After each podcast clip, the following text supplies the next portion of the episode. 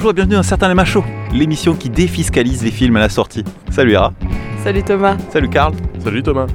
Aujourd'hui, on part à l'international, mais de l'international francophone, parce qu'on n'en parle pas assez. Un film canadien, plus exactement un film québécois, La chute de l'Empire américain. Un film de Denis Arcan, avec Alexandre Landry et Marie-Pierre Morin, la sublime Marie-Pierre Morin. Qu'est-ce qu'elle était belle Oh là là là là. Je me damnerai pour elle. Je me damnerai pour elle, elle est sublime. Pourquoi est-ce qu'on est allé voir ce film? Parce qu'il est censé conclure la trilogie du déclin de l'Empire américain et des invasions barbares. Plus récemment chez nous, on a vu également L'âge des ténèbres, qui était un peu dans la même veine. Et c'est une comédie avec une satire sociale et qui critique un peu les grands systèmes. Donc c'est quelqu'un qui met beaucoup de temps à écrire ses films, à les réaliser, et qui en profite donc pour justement piquer un peu et, euh, et mettre une morale sociale un peu à l'intérieur de ses films. Est-ce que vous en aviez entendu un peu parler avant ou pas du tout? Pas du tout, j'ai vu aucun de ses films auparavant. Je t'ai suivi quand euh, t'as proposé d'aller le voir, c'est tout. J'avais vaguement entendu parler de la trilogie, mais euh, comme Era, j'ai jamais regardé, enfin, jamais eu l'occasion de voir un de ses films. Là, GTM, c'était en 2007, c'était un petit moment. Voilà. Ouais, il fait un film tous les 10 ans à peu près. Même si je suis en train de regarder, il a fait Le règne de la beauté en 2014. Oui, bon, c'était pas non plus tout de suite. L'histoire, quelle est-elle très vite? C'est l'histoire d'un doctorant, euh, Pierre-Paul, qui est condamné à faire le livreur parce qu'il est trop intelligent pour bosser honnêtement. C'est plus dur, c'est trop dur pour lui. Et un beau jour, il assiste par hasard à un braquage qui tourne très mal. Du coup, il se retrouve face à deux gros sacs de billets et puis bon, ben, il en a marre, hein, donc il se barre avec le pognon, même s'il était à l'extérieur au truc. Il va essayer euh, justement de planquer le pognon et en faire quelque chose. Va-t-il se faire prendre euh, par les gangsters? Va-t-il se faire prendre par les flics? Va-t-il se faire prendre par le fisc? Ben réponse après la bande-annonce. Je peux compter si vous voulez. Ouais, Tu vas pas me compter 3 millions? J'ai l'impression que jusqu'ici, dans la vie, vous avez toujours été un honnête citoyen. Mais là, vous vous apprêtez à tout gâcher. Gâcher quoi? Depuis des générations, ma famille a toujours été pauvre. Là, j'ai une chance de m'en sortir. Si je me fais arrêter, si je me fais tuer, je- au moins j'aurais essayé. C'est les entrepreneurs en construction qui vous versaient ces sommes-là? Évidemment. Ils déposaient ça directement au permis. Moi, j'aurais préféré faire une déclaration volontaire à l'impôt, mais en tant que sous-ministre des Transports, c'est trop risqué. La chute de l'Empire américain de Denis Arcan avec Alexandre Landry, Marie-Pierre Morin, Rémi Girard et plein d'autres acteurs québécois qu'on ne connaît pas. Donc c'est peut-être pas la peine de faire une grosse liste. Coucou à nos auditeurs québécois. Voilà, on vous salue. On ne vous connaît pas. Mais cela dit, vous pouvez faire coucou quand même, ça serait un plaisir de faire connaissance. Voilà. Alors, est-ce que c'est un film qui donne envie de faire de l'évasion fiscale ou de s'évader de la salle? Plutôt évasion fiscale, hein. faut, dire ce qui est. Là, c'est c'est d'ailleurs très très intéressant parce que on part pas forcément là-dessus au départ. On se dit pas au début du film quand euh, le mec récupère la thune que on va avoir affaire à une histoire aussi poussée, aussi profonde, aussi bien développée avec une critique sociale aussi forte. Et si, moi j'ai pas vu ces films avant, donc peut-être que c'est ce que justement ce que tu disais que le réalisateur fait ça régulièrement dans ses films. Je l'avais pas senti venir, j'avais peur de m'ennuyer, je commençais à trouver le temps long au bout d'un moment, ça commence un peu à tirer sur, euh, sur l'ensemble parce que ça part dans tous les sens. Et en fait, justement, c'est un scénario qui est extrêmement détaillé avec plein de branches différentes, donc il y a un moment où faut les raccorder pour que ça donne quelque chose. Donc on a euh, l'histoire de qu'est-ce qui arrive au mec qui a braqué la banque, qu'est-ce qui arrive au mec qui a organisé le hold-up à la base, qu'est-ce qui arrive au mec qui a pris l'argent, qu'est-ce qui arrive aux personnes qui vont l'aider à cacher cet argent et à en faire quelque chose, et qu'est-ce qui arrive aux flics. Et on a un film un peu long, mais tout ça est nécessaire pour comprendre l'envergure et c'est super bien amené avec une image qui est très belle, de très belles couleurs, de très belles lumières. Donc on a quelque chose à suivre. On est vraiment happé par euh, cette euh, sorte de légèreté malgré la, la, hum, profondeur du sujet, parce que c'est un sujet très profond. Et hum, ouais, on s'ennuie pas, on s'ennuie pas quand même.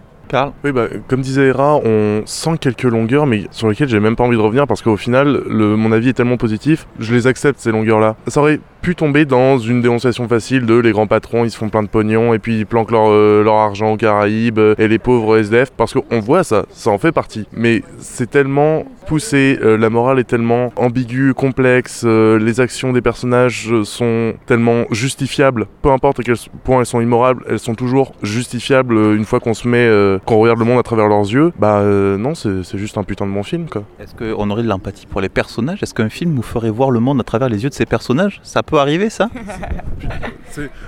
On travaille nos personnages, on écrit nos scénarios et on, et on réfléchit avant de poser sa caméra quelque part. C'est ouf. Tu te rends compte de ça? En 2019, il y a des gens qui font encore ça. au, au Québec apparemment. Ah mais c'est notre continent, c'est notre monde. C'est pas des gens comme nous. Oui, donc les personnages sont travaillés, les personnages ont de la profondeur, ça fait du bien d'avoir des zones d'ombre, de voir leurs zones d'ombre comme voir leurs zones de lumière en fait, parce que on pourrait s'attendre euh, à des trahisons, à des coups de couteau dans le dos de, ça- qui part dans tous les sens, on pourrait s'attendre à ça. Et en fait, ça reste très humain et c'est pas du tout à l'américaine. C'est pas du tout dans le ça tombe jamais dans le too much. Mais même au niveau des flics, on se rend compte, il y a aussi une critique là-dessus, c'est les flics ont pas de moyens. Donc ils font, on, fait comme on peut à notre échelle, et chacun fait comme il peut à leur échelle. Donc le plan qu'ils établissent, pour faire de l'évasion fiscale est en fait très malin et pour être honnête, super réalisable. Et ça, ça fait du bien. On n'est pas dans un truc euh, où ça fait boum boum dans tous les sens et où euh, tout d'un coup on trouve une solution qu'on t'explique à la va-vite, où ça a aucun sens, on te colle euh, quar- 40 trucs en maths où faut avoir fait un doctorat pour comprendre ce que les mecs sont en train de dire. Non, là c'est hyper accessible, tout le monde peut comprendre et c'est juste du coup hyper kiffant de s'identifier à ça et de suivre leur aventure parce que comme disait Karl, on peut comprendre donc avoir de l'empathie pour eux, se mettre à leur place, surtout qu'en plus ils font des choses qui sont au final morales, en tout cas assez morales mine de rien. D'autant que le personnage principal a un doctorat en, philosophie, donc il, parle beaucoup de morale aussi. C'est un truc qui lui plaît euh, énormément. D'ailleurs, il est séduit par ça, par la fille, d'abord par le- par l'intellect et par la morale, et il aime beaucoup se prendre la tête avec ça. Après, il est un peu contradictoire aussi parce qu'il dit que les philosophes euh, sont pas des mecs très malins, mais il les suit quand même. Enfin, ils sont pas des mecs intelligents, nuance. Bah, c'est un mec qui est en pleine crise existentielle. euh, il, lâche un petit speech, euh, bon qui est pas du spoil parce que c'est un speech que vous entendez tous les jours. euh, c'est euh, les, politiques sont pourris, euh, les, entreprises nous niquent tous, la finance c'est la baise. Et il se retrouve juste lui à être livreur. À un moment il explique que bah il s'est endetté pour faire ses études, qu'il vient d'une famille de prolos, qui a toujours bossé depuis qu'ils sont au Canada. Ça lui provoque une pleine crise existentielle parce que on voit le mec qui vit entouré de livres, toujours à réfléchir, et il ne peut que réfléchir dans un monde où il se sent totalement impuissant. Et donc là, le moment où les deux sacs de pognon arrivent devant lui, c'est le seul moment de sa vie où il peut prendre une décision et choisir euh, son chemin. Il y a une critique de la société, on est à travers les yeux des personnages, mais justement, est-ce que c'est pas trop engagé Ce personnage de Prolo qui dit qu'il est trop intelligent pour cette société, c'est-à-dire que comme il est intelligent, il est honnête et donc il peut pas réussir dans cette société, est-ce que c'est pas un peu trop à charge comme critique? Si, ça, ça a déjà posé un problème. Verhoeven, aucun de ses films euh, n'est soft, hein. tous ses films sont à charge. Carpenter, regarde les films de Carpenter euh, avec la lecture de critiques de la société, mais il rentre dans l'art. Hein. C'est c'est juste qu'il continue une tradition qui est, euh, qui est plus acceptable en mêlant un, film de genre euh, en Amérique du Nord. Les Américains le font, ça on le sait très bien.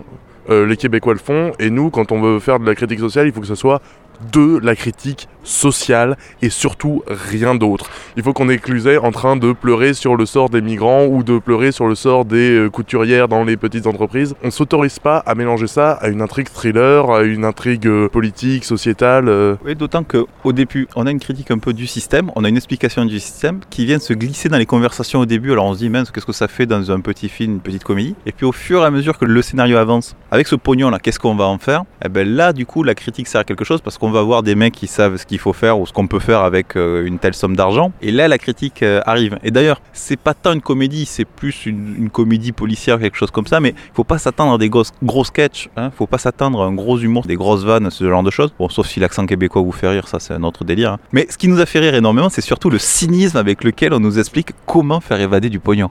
C'est terrible. Le- L'humour re- reprend, enfin les moments d'humour reposent principalement sur euh, cette hypocrisie complètement décomplexée où tout le monde sait très bien de quoi on parle. Il y a ce dialogue qui est absolument prodigieux où euh, on parle à un banquier suisse et on lui dit euh, ouais il va y avoir une donation de plusieurs millions, un héritage, mais celui qui donne l'argent préfère rester anonyme et le banquier suisse qui répond oui on voit ça souvent. mais mais qui, qui te lâche ça comme si tu lui demandais un croissant quoi à la boulangerie. C'est magique à voir. Eh bien, il y avait le, c'est le même genre d'humour que dans l'âge des ténèbres, par exemple. Alors cette fois-ci, c'était plus, je me souviens plus de scènes sur l'administration. Le mec bosse à l'administration et sur l'indemnisation aux victimes. Et toute la journée, il explique aux gens pourquoi est-ce qu'il va pas les indemniser. Ouais, non, c'est ça, c'est ça. Il y a ce cynisme, c'est un peu sa marque de fabrique, hein, la marque du réalisateur, Denis Arcand. Ouais, il y a un petit peu euh, un côté, euh, le sketch des inconnus, les langages hermétiques, où euh, on va te balancer 200 000 termes que tu peux pas comprendre, mais au final tu te fais baiser. C'est ça l'idée. J'aime pas avoir l'impression de me faire niaiser, ça. comme dirait l'autre, comme dirait le flic. On n'a pas le temps de niaiser. Non plus. Ça fait du bien. Un film un peu comme ça, euh, où on comprend la, finance, euh, il y a un peu de comédie, c'est pas trop grave non plus. C'est-à-dire qu'on on n'a pas le côté euh, ah, on va redresser des torts, comme il y avait dans The Big Short par exemple. Peut-être le Big Short en plus léger. Bon, moi j'ai adoré. Oula, Hera fait la gueule.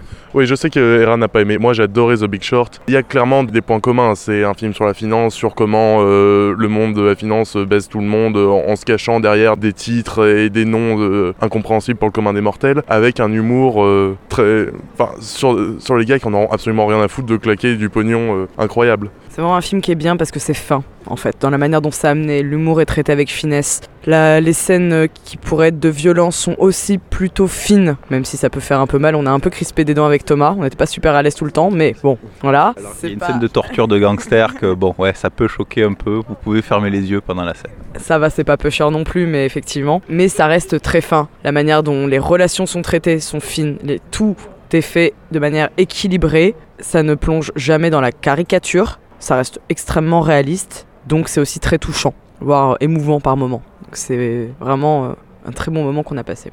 Très très bon moment. La chute de l'Empire américain. Je, je ne trouve pas de chute euh, parce que j'ai aimé, donc, donc du coup j'étais dans le film, j'ai pas réfléchi à ce que j'allais dire derrière. Sauf une punchline de fin J'ai ben, j'ai pas de punchline parce que quand le film est mauvais, j'ai toute l'heure pour choisir une punchline si tu veux. Là, euh, Ah, non, attends, là, je peux pas t'aider. Je suis en train de fermer mon compte en Suisse. bien. On encaisse, Thomas?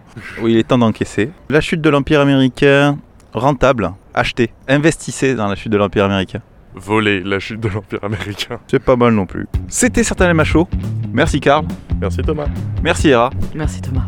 et merci à vous de nous avoir écoutés jusqu'au bout. Vous pouvez nous retrouver sur tous les bonnes applications de podcast. Pensez à vous abonner pour ne manquer aucun épisode et commentez sur les réseaux sociaux, sur iTunes ou sur Podmust pour nous aider à faire connaître le podcast On détournera tout votre argent. et on le placera dans des comptes offshore qui finiront au Liechtenstein. Enfin bon bref, c'est assez compliqué comme montage. Allez, ciao ciao, bisous bisous bisous. Karl, lâche ses billets tout de suite. Jamais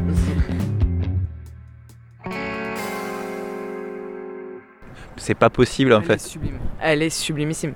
Beaucoup trop belle. Ça, en plus, son caractère, la manière dont elle se lance et tout ça, c'est euh, très séduisant. Le jeu de son regard, la manière dont la caméra s'attarde sur elle, jamais avec une longueur, elle lui laisse avoir le charme qu'il faut pour elle se mettre en avant. Mais il n'y a pas de regard pervers du réalisateur sur elle. Jamais. Ça fait du bien de juste pouvoir trouver une femme séduisante parce que elle, elle apporte et pas parce qu'on cherche à lui faire apporter. Et qu'est-ce qu'elle est belle, elle a des yeux d'or. Ils sont vert marron un peu, mais avec les reflets, ils sont en or quoi. À la fin, avec la lumière, sa pupille, c'est un cœur. Elle est beaucoup trop jolie. Elle est trop parfaite pour être vraie, c'est pas possible. Incroyable, magnifique. Bien. peut faire une critique que sur elle. Ouais, on pourrait passer l'heure à critiquer. Je peux parler d'elle pendant des heures, y a pas de problème. Elle m'a charmé. J'étais complètement euh, abasourdi par, par cette beauté. Incroyable. Marie-Pierre Morin. Ah merde, elle a le prénom de ma mère, c'est mort. Alors, Marie-Pierre en un seul mot, c'est assez, euh, c'est assez particulier. M-A-R-I-P-I-E-R. Non, c'est trop proche quand même.